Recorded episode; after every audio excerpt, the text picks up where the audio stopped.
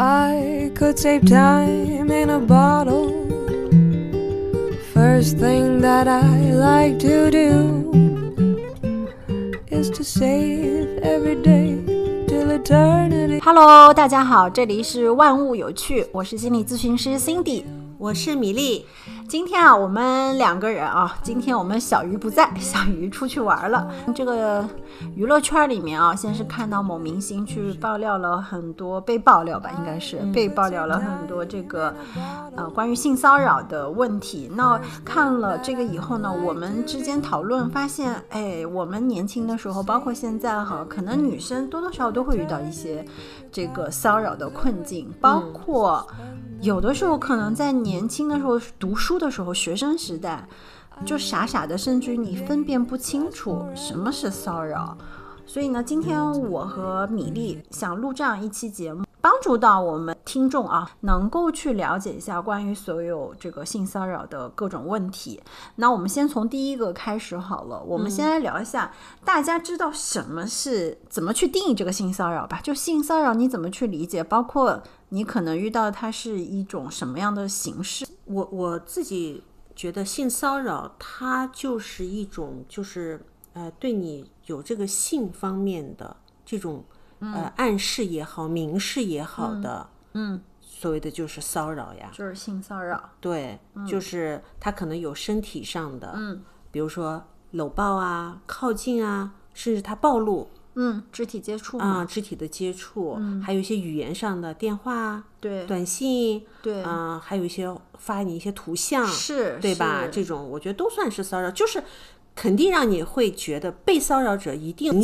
对越界了，或者是明显的也好，暗暗示的也好，就有这方面的意图了，已经。嗯嗯，对的，就是其实因为现在网络比较发达哈，像以前我们可能没有那么发达的网络，你可能更多的是前面讲到肢体上的一种，嗯，或者说是呃暴露自己身体隐私部位，或者说是用言语去冒犯你。嗯，但是其实现在网络上，我前两天也了解到，也有那种给你。发擦边图片的，嗯。啊，文字的、语言的，所以其实骚扰的形式可以是涵盖到很多方面哈。那我们具体定一下，我是去查了一下，在美国有一个这个美国平等雇佣机会的委员会，它是这么去定义的：一种呢，就是任何冒犯、侮辱性、威胁性、不受欢迎的这种肢体接触，嗯，它就定义为你就是性骚扰啊。还有一种呢，就是在公众场合。充斥着那种，比如说性的呃这种言语啊、图片啊，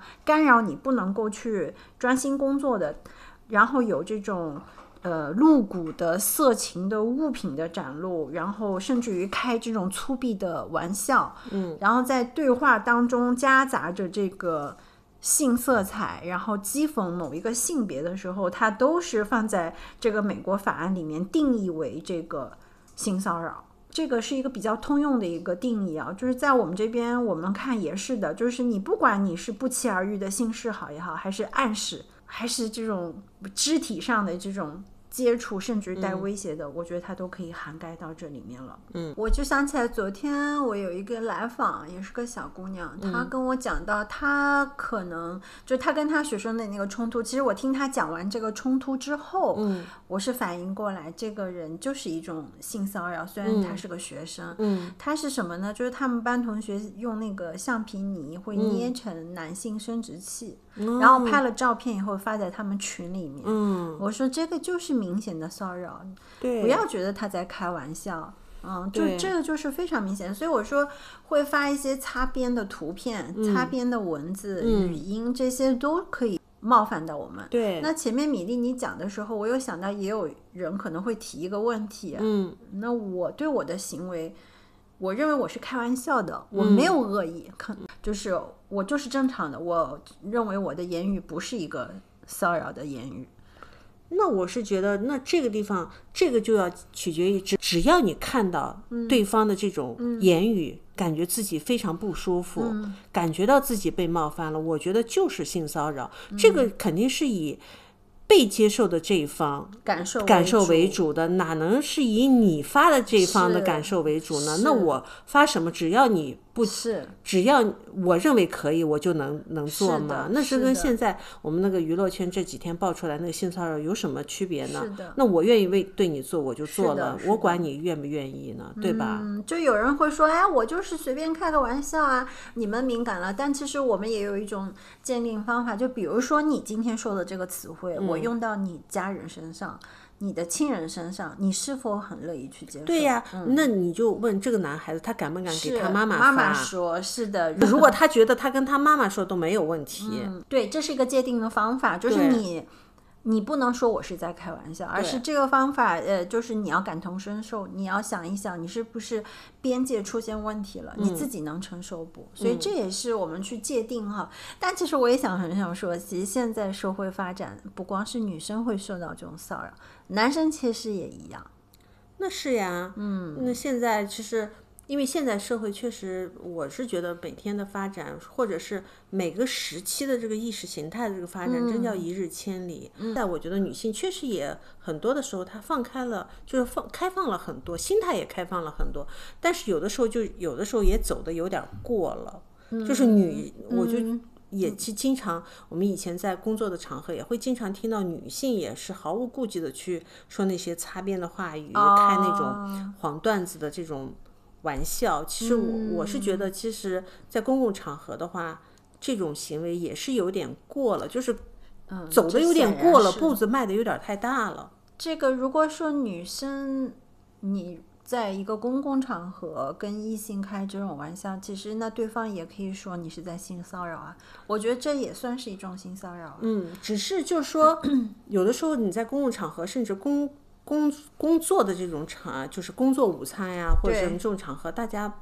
不好意思的这样子会拂笑而去，或者攀而起，或者是呃拉下脸来，可能嘻嘻哈哈一下子，尴不尴尬的就这样过去了。但是其实有的时候。有的人就是很多人听到是心里会不太舒服的，啊、嗯，是啊，像我们以前做市场的时候，嗯、有的时候你难免会遇到类似啊，嗯，这样子的这个客户，嗯，跟你们在酒桌上这个说上一样，其实他们会观察你反应，嗯，所以我觉得自己要守住自己的边界，就是。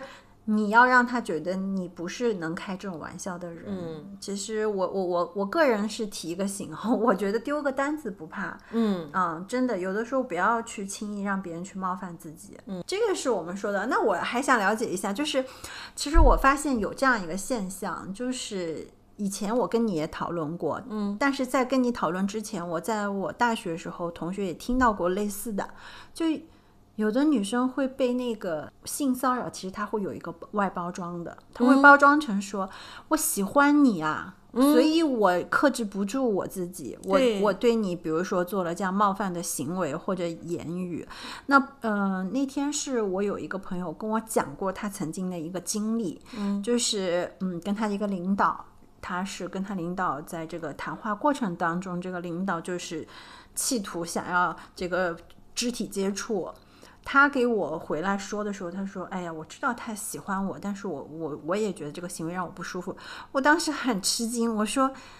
喜欢是应该尊重你，喜欢不应该是在没有征得你同意的时候去对你进行任何的行为冒犯。”我说：“这点你一定要分清楚啊！”但是很多时候骚扰是吧？它是包装在这些形形态下。我觉得，嗯，就是以整个社会上来讲的话，性骚扰包装的。形态特别的多，嗯、你记不记得前前两年有一个特别也是上过热搜的，叫团建，某公司的团建、呃、啊，我倒没看，嗯，你可以说一下，很出很出名的这个杭州的某个大厂，嗯，他们的团建不就是被扒出来，就是在就是女女生，就是整个可能所有每个人都要上去说自己的什么第一次。啊，这个嗯，说是在什么时间什么什么的，就是是你把这种就是他们叫破冰 啊，他们把这个团建叫做破冰活动，嗯但是你要在上面暴露自己的隐私，什么第一次接吻啊，第一次什么这个要在什么时候？其实好多女孩子她她在那个情况下她是被迫的，嗯嗯，那你说她谁愿意？对一些陌生人暴露自己这样的隐私呢，他我觉得他就是一种性骚扰。是，然后还有一种就是，其实，在我们的这个嗯，北方的可能这个呃多一点。你你有没有听说过很过分的这种叫做闹新房的？啊、我知道啊，这个这个对于新娘子的这种，甚至了伴娘，哎，前几年有一个特别出名的，就是那个就是那个柳岩。啊，我知道，在那个伴娘里面，啊她被嗯几个嗯男性嗯抬着，然后扔进水里，然后我觉得这也是一种被包装的性骚骚扰啊，是啊绝对不对？是所以我觉得性骚扰它就被包装成这种各种各样的形式，让你觉得你无力的去申诉，感觉是哎，人家这这就是一个风俗，或者就是我们的企业文化，对吧？嗯，你但是。但是其实你心中那些被侵犯的女孩子，其实我觉得她们真的很委屈的。是的，对吧？是的所以我觉得这种我们也是应该，对，我觉得你不能说是去回啊、因为有的时候他可能这种你没有办法回避掉，因为你可能去参加了这样的活动，或你被赋予这样伴娘的角色啊、新娘的角色。对，但是我觉得对于整个社会来说，我觉得我们每个人都应该站出来去抨击这样的现象。嗯，就是往前走一步也好，往前走半步也好，我希望就接下来可能我们的孩子成长以后，不要经历这样的文企业文化，也不要经历这样的婚恋的这种婚礼的时刻，那么美好的时光，你为什么要遭受这样的侮辱呢？对，对吧？最我其实对说到这，我就还想说，我也特别担心的就是女生会有的时候，我们说性骚扰，它有的时候会分成哪几种呢？一种就比如说职场上上下级关系，嗯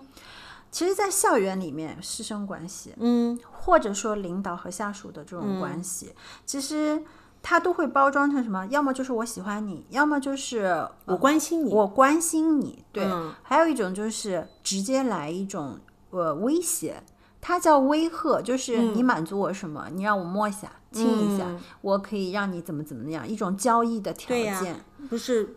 校园里爆出了好多起这种师生之间的，都是导师对于对对于这种学员，然后就以论文你通不通得过，毕业答辩你通不通得过，对吧？是然后这种这种来去威胁这个女孩子，有的女生她会反应过来这件事嗯情，但是我我是发现也有很多女生，她是真的认为说我导师喜欢我，嗯，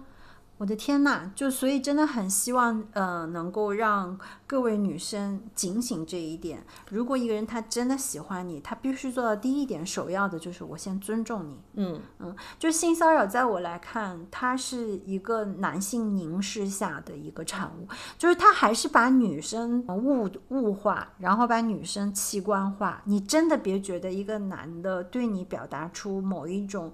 性上面的渴望的时候，他是喜欢你，或者他尊重你，或者怎么样爱慕也好，我跟这个一点边儿都没有。其实，在很多这种有冒犯行为的男性的时候，他真的没有把你当做一个个体的人去看，他真的是会器官化女性的。对呀、这就是，呃，就是有的时候你会发现，嗯、被冒犯的女性呢，她会有的时候会遭受一种舆论，就是说，就是这种不好的舆论，就是你你这样，就是意思就是你长得这样。或者因为不是每一个被冒犯的女生都是那种花枝招展是啊，是是，跟这没关系。就是有的时候那个舆论，我就觉得特别不好，就说，哎，你长得这样，别人也还会骚扰你，还会、啊还会骚啊扰你。我觉得这个好过分。对，因为你要知道那一刻跟你长得什么样关系，真的没有关系。是的，其实像因为我我自己学心理学，我们会有一些就是针对男性的一些性心理的研究，你们可能可能就会发现，男性啊在性的态度上跟女性其实是截然不同的。他很多像强奸犯，他真的不是说你长得多美我也要去。有这样子的犯罪行为，嗯，而是说他到了那个点，他就只是把你器官化了，嗯。去满足他的某一种欲望，嗯，所以，呃，年轻的女生哈，希望你听到我们节目能够分辨出来，它跟这个包装的喜爱啊、关心全然没有关系。嗯。嗯，而且嗯，你要说到性骚扰的包装，有的时候它可能会包装在一些才华下面，哎，是，然后有的时候它会包装在幽默下面。是。我，们前段时间特别也是网络上被引爆的那个史姓作家，哎呀，对，对不对？然后你看，他就包装在才华下面，对不对？他以诗歌，然后邀请女性到他们家去看指书导感受啊，然后就聊文学、聊诗歌 这样的，就是女孩子很多时候会被这种所谓的光环，嗯，有迷惑住，嗯，甚至他被迷惑，他被骚扰的那一刻，他可能都没有觉得，他觉得就是，就感觉是因为我们共同喜欢的这种文学，可能喜就是做出的那种。激情的那一刻，就是、就是那一刻，可能我们聊嗨了，嗯，或者聊得太契合了，他可能就搂了我一下，他可能就在我的耳边，嗯，就是说吹了口气，嗯，对，吹了口气什么的，就觉得可能他要过很长时间才会反应过来，他是被骚扰了。但是我是希望将来有更越来越多的女孩子能够觉醒过来，那一刻他对你就是他他就是骚扰，他没有权利，他聊得再嗨，他也没有权利在那一刻去碰触你，是是是，对吧？其实身体是有那个诚实性的，嗯我相信在那一刻，嗯，没有人会是说舒服的，嗯肯定也会心里嗯一下打个问号。但是可能就像你说的，在这个场景下，他觉得我是不是想多了？但你没想多，相信我，相嗯信你自己的身体的反应，绝对没有想多。那说到这里，我就很想我们聊聊看啊、就是这种性骚扰会对被骚扰者的这种心理层面上会有一些什么样的影响？哎，其实说到这个，我觉得我推荐大家就去看那篇那本小说，哪个就是房思琪的。啊？神秘花园那篇小哦说，那部小说，你就特别的可以理解到一个呃被骚扰的人他的这种心理的这种过程，他为什么这个作者最后去自杀了？嗯，其实你可以看到，就是你你你很疑惑的一点，就是他明明在这个小说里写的，就是虽然他被骚扰了，但是他最后爱上了这个骚扰者，那是嗯就是你明明都爱上他了，你为什么会爱上他？我们会有这种这种这种想法，但是其实最终他那个爱是带着伤口的，嗯，然后最他其实最后还是没有办法承担嘛。他后来不是，嗯、我是看那个作者叫林一涵、是吧？嗯对他有一个演讲，他说到这一段，嗯就是他不得不要自己说服自己，说我其实是爱他，嗯，我们才会有这样的关系，否则的话，他其实是很难自处。其实我们就讲，这启动的是一种防御机制，嗯，嗯，当然他那个很严重了，他这个不是骚扰问题了，他这是一种侵害，性侵对呀、对害了。嗯性侵害，但是就是从那个一步步来的嘛。就是假如说你看，你看最近爆出来的这个就是诚信的台湾这个诚、啊诚信艺人，他对那个呃女生女生的这个骚扰嘛，嗯就是说他只是在那一刻，就是假如说那个女孩子没有当时没有很强烈的去呃拒绝他什么的，被他嗯。最后造成了侵犯的话，对。那这个伤害可能就一步，他可能有第一次，还有第二次，对对那也许慢慢就走上了一个很严重伤害的这个道路。所以我就说，被骚扰者其实，呃，就是房思琪他这嗯。个像林奕涵，他是因为他已经是比较深了，对，就是，但是我是指这个伤口，不管浅也好，深也好，它就是一个真的是，其实对于呃被骚扰者是一个呃很长时间都没有办法从这个阴影中逃脱出来的伤口。是的，嗯，我可以说一个我小的时候的一个事情，嗯，就是我小的时候有一次，就是看电影，嗯，看电影那时候我还很小，应该是才上高中吧，嗯，我们我们在那个看电影的时候，我旁边那个座位刚好是空着的，嗯。然后我就在聚精会神的看电影，结果看到一半的时候，啊你知道我都不知道我旁边什么时候坐了一个人，啊啊然后那个人就突然把我的手握住了，哦，好吓人哦！真的好吓人，啊，那一刻我觉得我是是僵住的，对，很然后我跟你说木僵，有点那种灵魂 出窍出了，窍了，就是吓得已经，对，就是呆住了那种感嗯觉会有木僵。然后嗯，我觉得那一刻的感觉就是我什么都不要动，嗯，是就是 一个动物的本能反应对。我觉得我那一刻连眼珠我都不敢往旁边移的那种感觉。是然后这件事对我造成的这个阴影，就是我很久很久不愿意到电影院，我差不多有两年的时间没有再踏进电影院。是，我就很害怕去电影院，我的同学都我都没有敢跟别人说，因为嗯那个小女孩，我所以我现在特别理解那个小小的女孩，她嗯遭受这种情况以后，她不敢对别人诉说的那种是困境，是就是第一个有羞耻感，第一个那种巨大的震惊，其实把他吓吓住住了那是那一刻。然后我两年我都没有敢到电影院，这件事情对我的影响，我觉得还是挺大的。是的，就是我很害怕那种黑黢黢的，嗯，然后陌生的，然后就是那个有点那个、呃，把你封闭住独立的那种空间环境这种，嗯是你说到这儿，我就特别想跟你讲，就是大家来分享一下，我们从心理结构上面来讲，就毋庸置疑，所有的形式的性骚扰其实都会给这个被骚扰者各种创伤。嗯，你千万不要觉得说我这个程度严重，那个程度不严重，我只能说。你有的人他的迅自愈能力迅速，有的自愈能力快，但是创伤一定是有的，而且是不同程度的。那当事人会产生什么样的心理哦？我来说说看，你看看你是不是这样的心理？就很多人在发生事的时候，会很快迅速的跟自己，就是把这个跟自己说这个事儿没那么重要，他会把这个被骚扰的这件事情的重要性去弱化，嗯，以企图让自己心里好受一点，嗯。然后还有一种呢，就是说我不相信刚才发生那个事情发生在我身上了，嗯，我不信，啊，然后接下来后面产生的就是自责。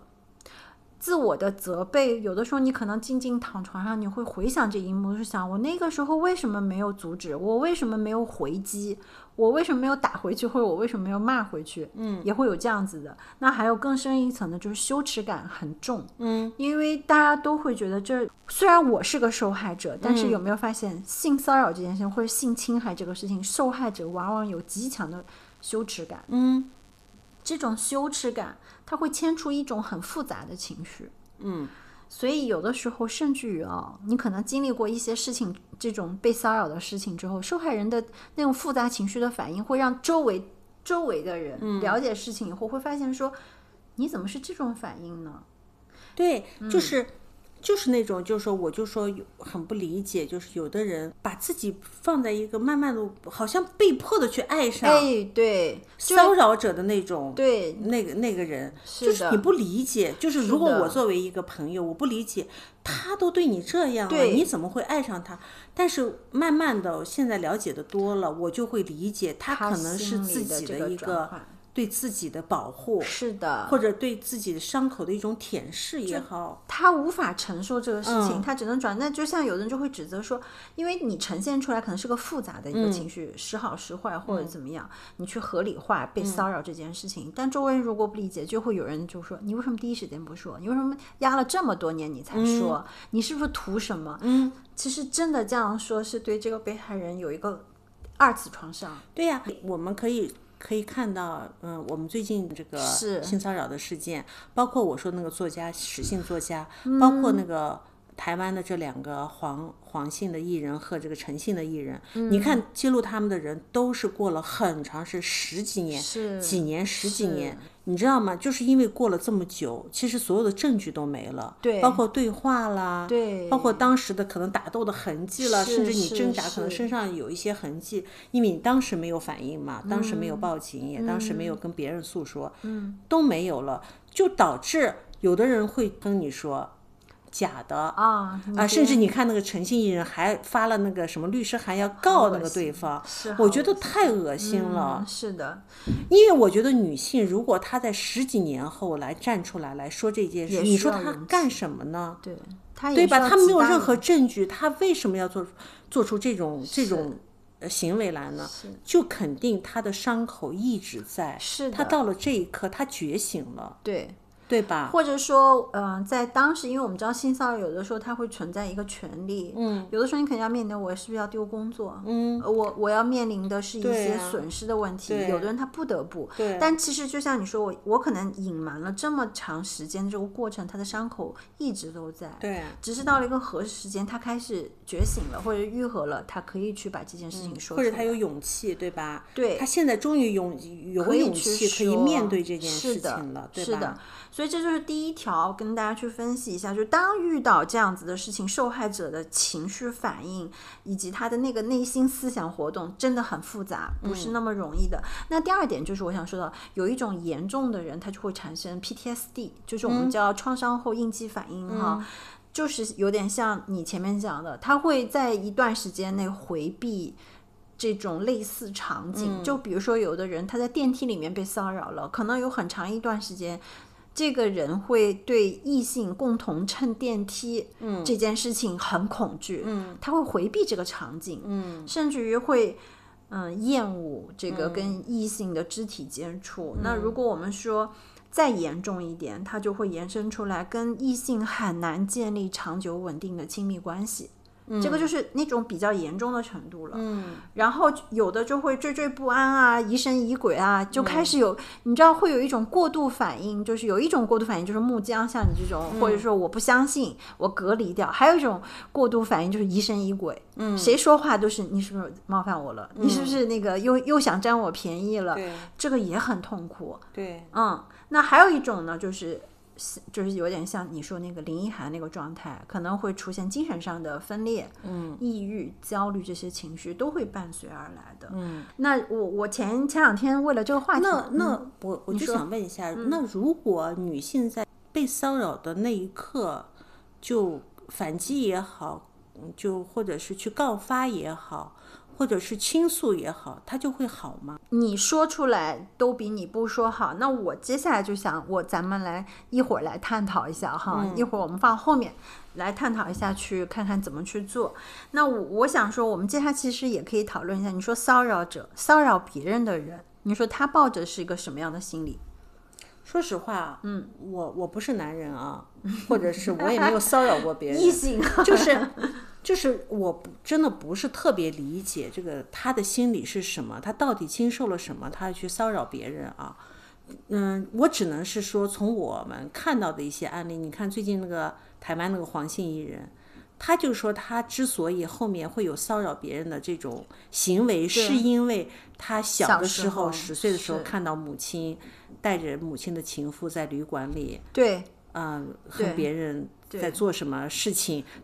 他就在旁边看着，是的，这件事对他的冲击和刺激是十分巨大的。就这个事情，其实从心理层面来讲，对一个孩子啊，对一个孩子的创伤是很大，就是他突破了这个边界了，都。对，所以就是。那当时有网友也是喷他，意思就是说你做了就做了，你干嘛把这个锅就甩在这个这个妈妈身上或什么的？但是我想说，我说这件事对他来说一定是冲击非常大的。也许他为自己以后做这做这个去骚扰别人这个事情，我相信那一刻，我觉得他说的是。真的就是这件事是对他是有影响的，没错，这个可以百分之百，我觉得是确定的，肯定是有影响。但是你说他是要甩锅还是不甩锅，我先暂且不表。嗯，但创伤一定是有，而且是影响到他对异性的态度。嗯啊，所以我们说骚扰他人的这个心理成因，其中有一点就是，呃，我我很认可的一点就是性教育的缺失啊，导致很多异性。就比如说有有男性对女性，或者女性对男性，就是你会把对方物化。嗯嗯，举个最简单的例子，其实我们之前有探讨过，就跟学校有探讨这种学生的性教育的问题。那像现在整个大环境，我觉得都非常好，就是更多的家长开始知道我们要去给孩子做性教育，包括我们自己也开始重新做一个性教育，正确的性观念，嗯，怎么去理解呃这个性别，对吧？不管是。你你你是男性女性怎么样？怎么去理解这些？但是以前他没有非常好的性教育途径。我就记得我们读学就是读书的时候，我们学校只只组织了一次生理卫生课，还是男生女生分开上，男生讲男生那一趴，女生讲，然后所有人都是红着脸。不好意思的状态，你浅薄到什么程度？浅薄到就是你最多了解一个我的生理期。我跟你说，我们学校更搞笑。我们学校就是当时在上上生理卫生课，也基本上就被主课给占用了。嗯，就没有什么。我们确实没有好好的上过生理卫生课。这个大家的所有的小的时候那个性教育都是手抄本儿之类的就就过了。但是你知道我们学校做了一件非常非常让我现在想起来都不可思议的事情。就在我们高三就要高考了，然后我们我们有一天，我们学校突然不知道是哪个老师，然后脑洞大开，组织我们所有高三学生在一个大礼堂里。那时候男生，我觉得那个老师都没有看过他要播放的片子是什么样子啊？什么片子？然后他给我们播放了一个欧美完全引进的性教育片，啊，好棒啊！但是你知我觉得很，问题是那个性教育片非常的开放，棒啊，就是上来就是男女的全裸镜头，啊啊然后包括在床上的那些动啊作什么，完全都是没啊有任何的。所以你们都看懵了，然后？因为我们之间是完。全没有这种教育的。啊，就是 当时就冲是太冲击太大了，嗯然后我觉得我们所有的学生都是低着头看完那部片子，老师估计也用脚趾头抠出了几套房了，老师估计心里也没想到。他我觉得他完全没有想到拿来的一个片子是这样的片子啊，他本来想就是以为是个性教育片，但是没想到尺度这么大，没想到真的啊尺度还这么大还没给你们铺垫呢，就啊上来就直直接进主题了。对，然后这件事情，我我当时我是觉得，就是说也是要循序渐进，讲究方式方法的，没错这样进行。我我之所以在这一趴提出来性教育的重要性，是我觉得性教育它不仅仅是教会我们生理上的一些知识，其实更重要的是性的这个价值观。嗯，你怎么去看待你跟你性别不同的人，或者跟你性别一致的人？我们是以一个什么样的态度去看待？嗯，那说实话。嗯，像现在的这个社会大背景下，还是有很多男性对女性是我前面讲的，就是器官化和物化，那就是缺缺少这种正确的性教育，导致他们看待异性啊，就是用这样子的眼光去看的，所以谈不上说真正的做到了尊重女性，尊重将女性作为一个人的一个这个状态。嗯，所以。嗯，像就是我想说，就像早一早一批这种我们这种缺失性教育的人，你很多男性那个时候的这个性教育直接来源于对吧？小小岛国的这种小片儿，嗯，那真的就是一个错误的，完全是走歪路了。他对女性在这些片子里面没有一个正确的引导，他不会引导你去怎么去尊重他人，怎么去理解他人的感受。嗯，所以这个是导致很多这个骚扰者的可能一个错误的行为，因为这样子的一个成因啊。嗯，那还有一个呢，就是大家可以去稍微注意一下的，就是自恋型人格很容易，比较容易有。就他完全在他的世界当中，觉得你们都得为我服务的时候，也会容易有啊。但是我不是说所有啊，不能说涵盖所有。那还有一个呢，就是美国的心理学家班杜拉他提出过这样一个论点，他说道德脱离者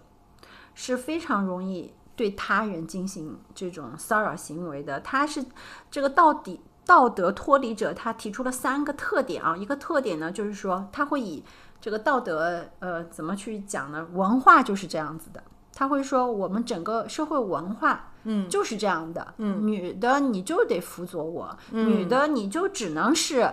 伺候人的、啊，这是道德。那还有一种呢，他是说他会重命名自己的行为，比如说啊，比如说他骚扰你了，或者他侵犯你了，他会说我们是 dating，我们在约会，嗯，我没有骚扰你，如果你不愿意，干嘛跟我约会？啊，会他会重命名这个行为，还有就是脱脱卸责任，推卸责任那就是你诱惑我，谁让你穿成这样了，谁让你打扮成这样了，都是你的错。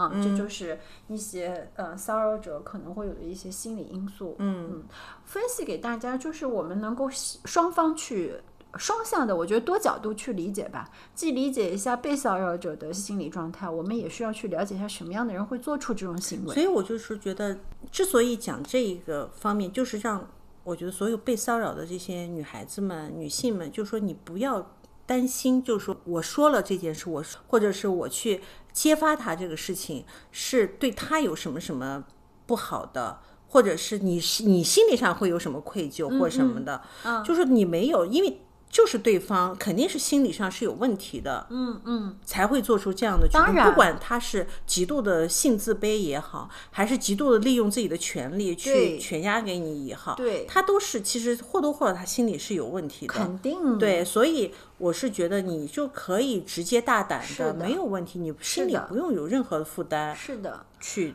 把这件事情去揭发出来。没错，嗯，就是我我前面是给大家细分了一条、两条、三条，他们这样心理成因，但是你就可以完全归拢到一点，就是他对你的不尊重，嗯，他们就是做了一件伤害、冒犯你的事情，嗯，所以不用找那么多借口。那最后我就想，咱们可以聊一下刚才那个话题了。如果遇到这样的事情，我们可以做些什么？其实，在聊这个话题之前呢，嗯我是想就是跟你探讨一下啊，嗯，就是我们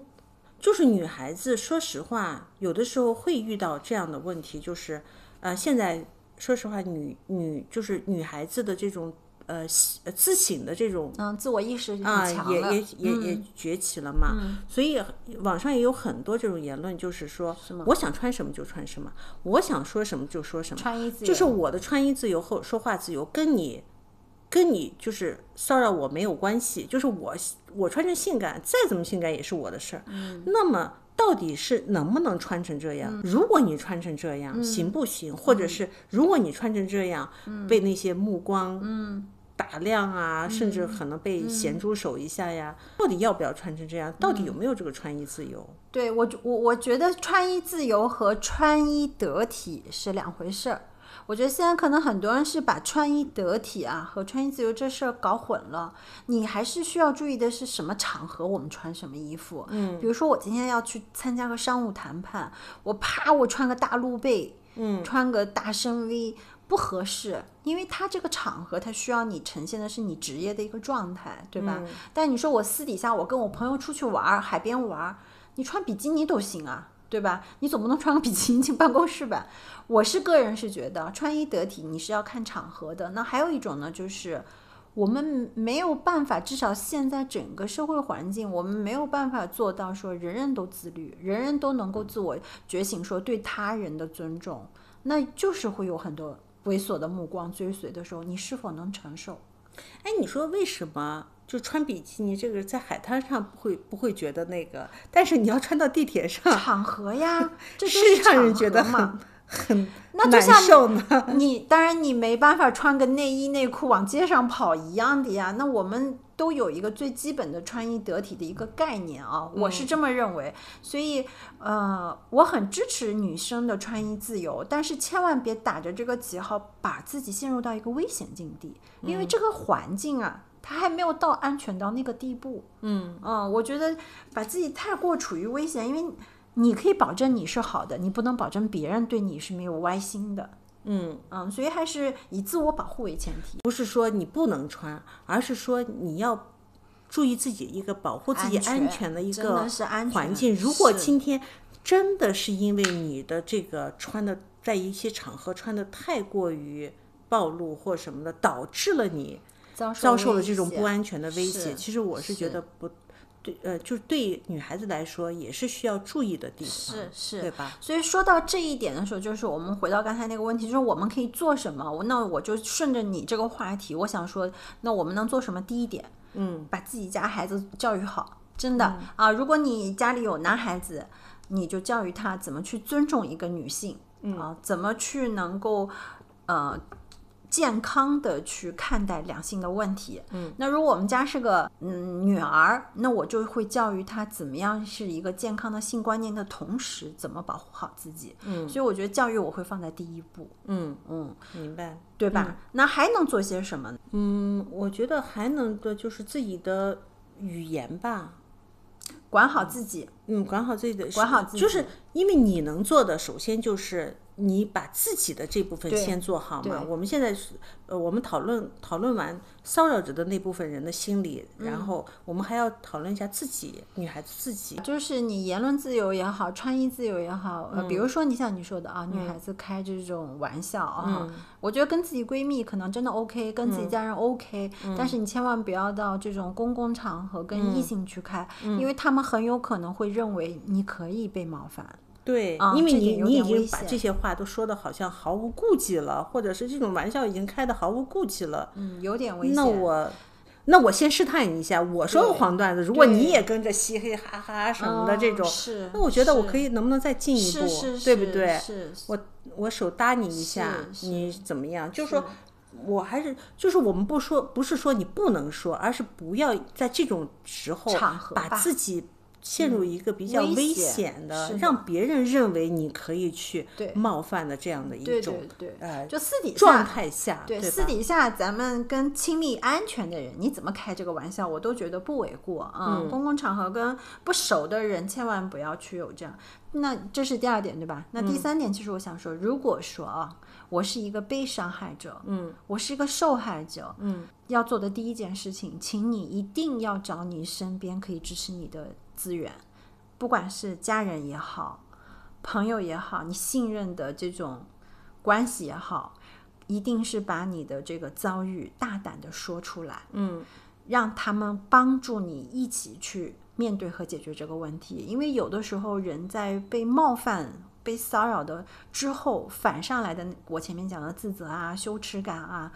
包括那种复杂的情绪，你会不知道怎么应对，而且你会很无助。特别是如果骚扰你的人是自上而下的、权威型的，恐吓到你的这个职场啊、收入的这些女生，她就会很痛苦。所以千万别觉得你是无助的，去找你身边的资源。嗯啊，甚至于就是你可以，我觉得严重的，甚至于报警，我都觉得是可以的。嗯嗯，就去找这种社会支支持。嗯还有一个呢，就是也是前两天，嗯、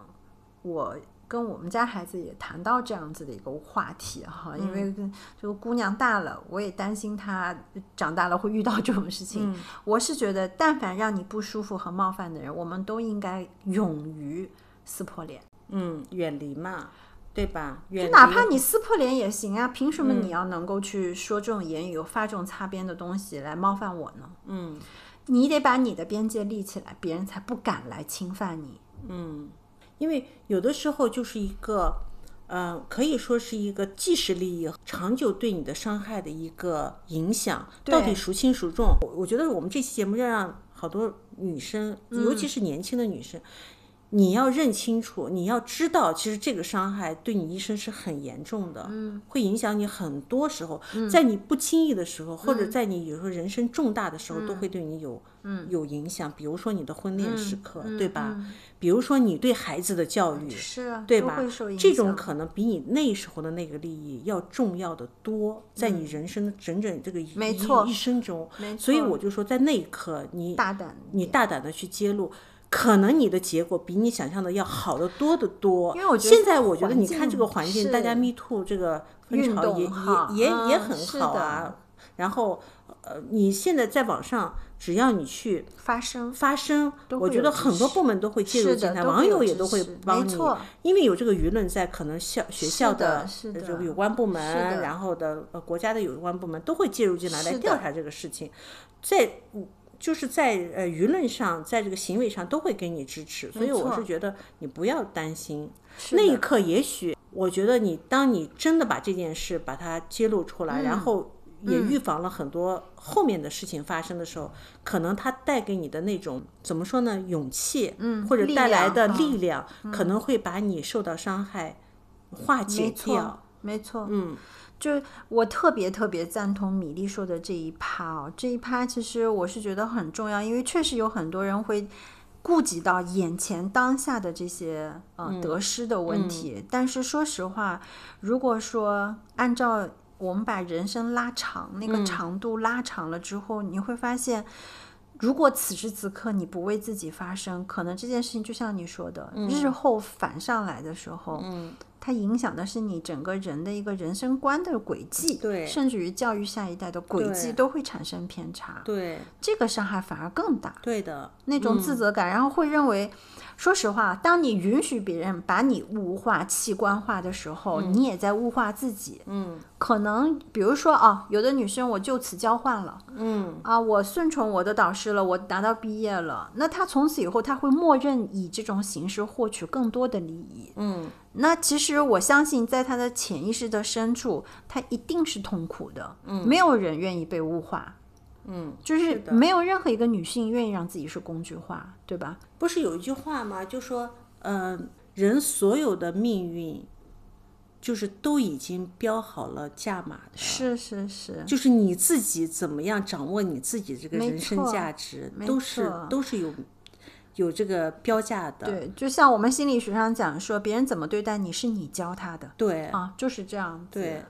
所以到今天咱们也快结束了哈。到最后结束了，我我我们还是最后说一句吧，就是现在整个娱乐环境都非常棒了，女生呢也在慢慢的这个自我意识啊、开始加强，然后整个社会环境也在支持我们去为自己发声，嗯，包括男生其实现在也开始学习的去。尊重女性，对吧？所以整个环境我都是觉得是往一个不错的方向发展。所以如果遇到类似的事情，我们还是鼓励大家大胆的去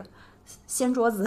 嗯，大胆的去为自己发声啊、不要让别人突破你的边界。嗯，那最后呢，就是如果有需要的话，可以找借助一些专业的人士，不管是律师啊、警察、咨询师都可以，好吗？好的，那个就是我们今天的话题就讨论到这儿啦。嗯，谢谢大家。如果大家想要加入我们的听友会和我们的读书粉丝群，可以在我们的这个页面找我们的微信加入我们的群。好啦，下次再见，拜拜，拜拜。could make wishes.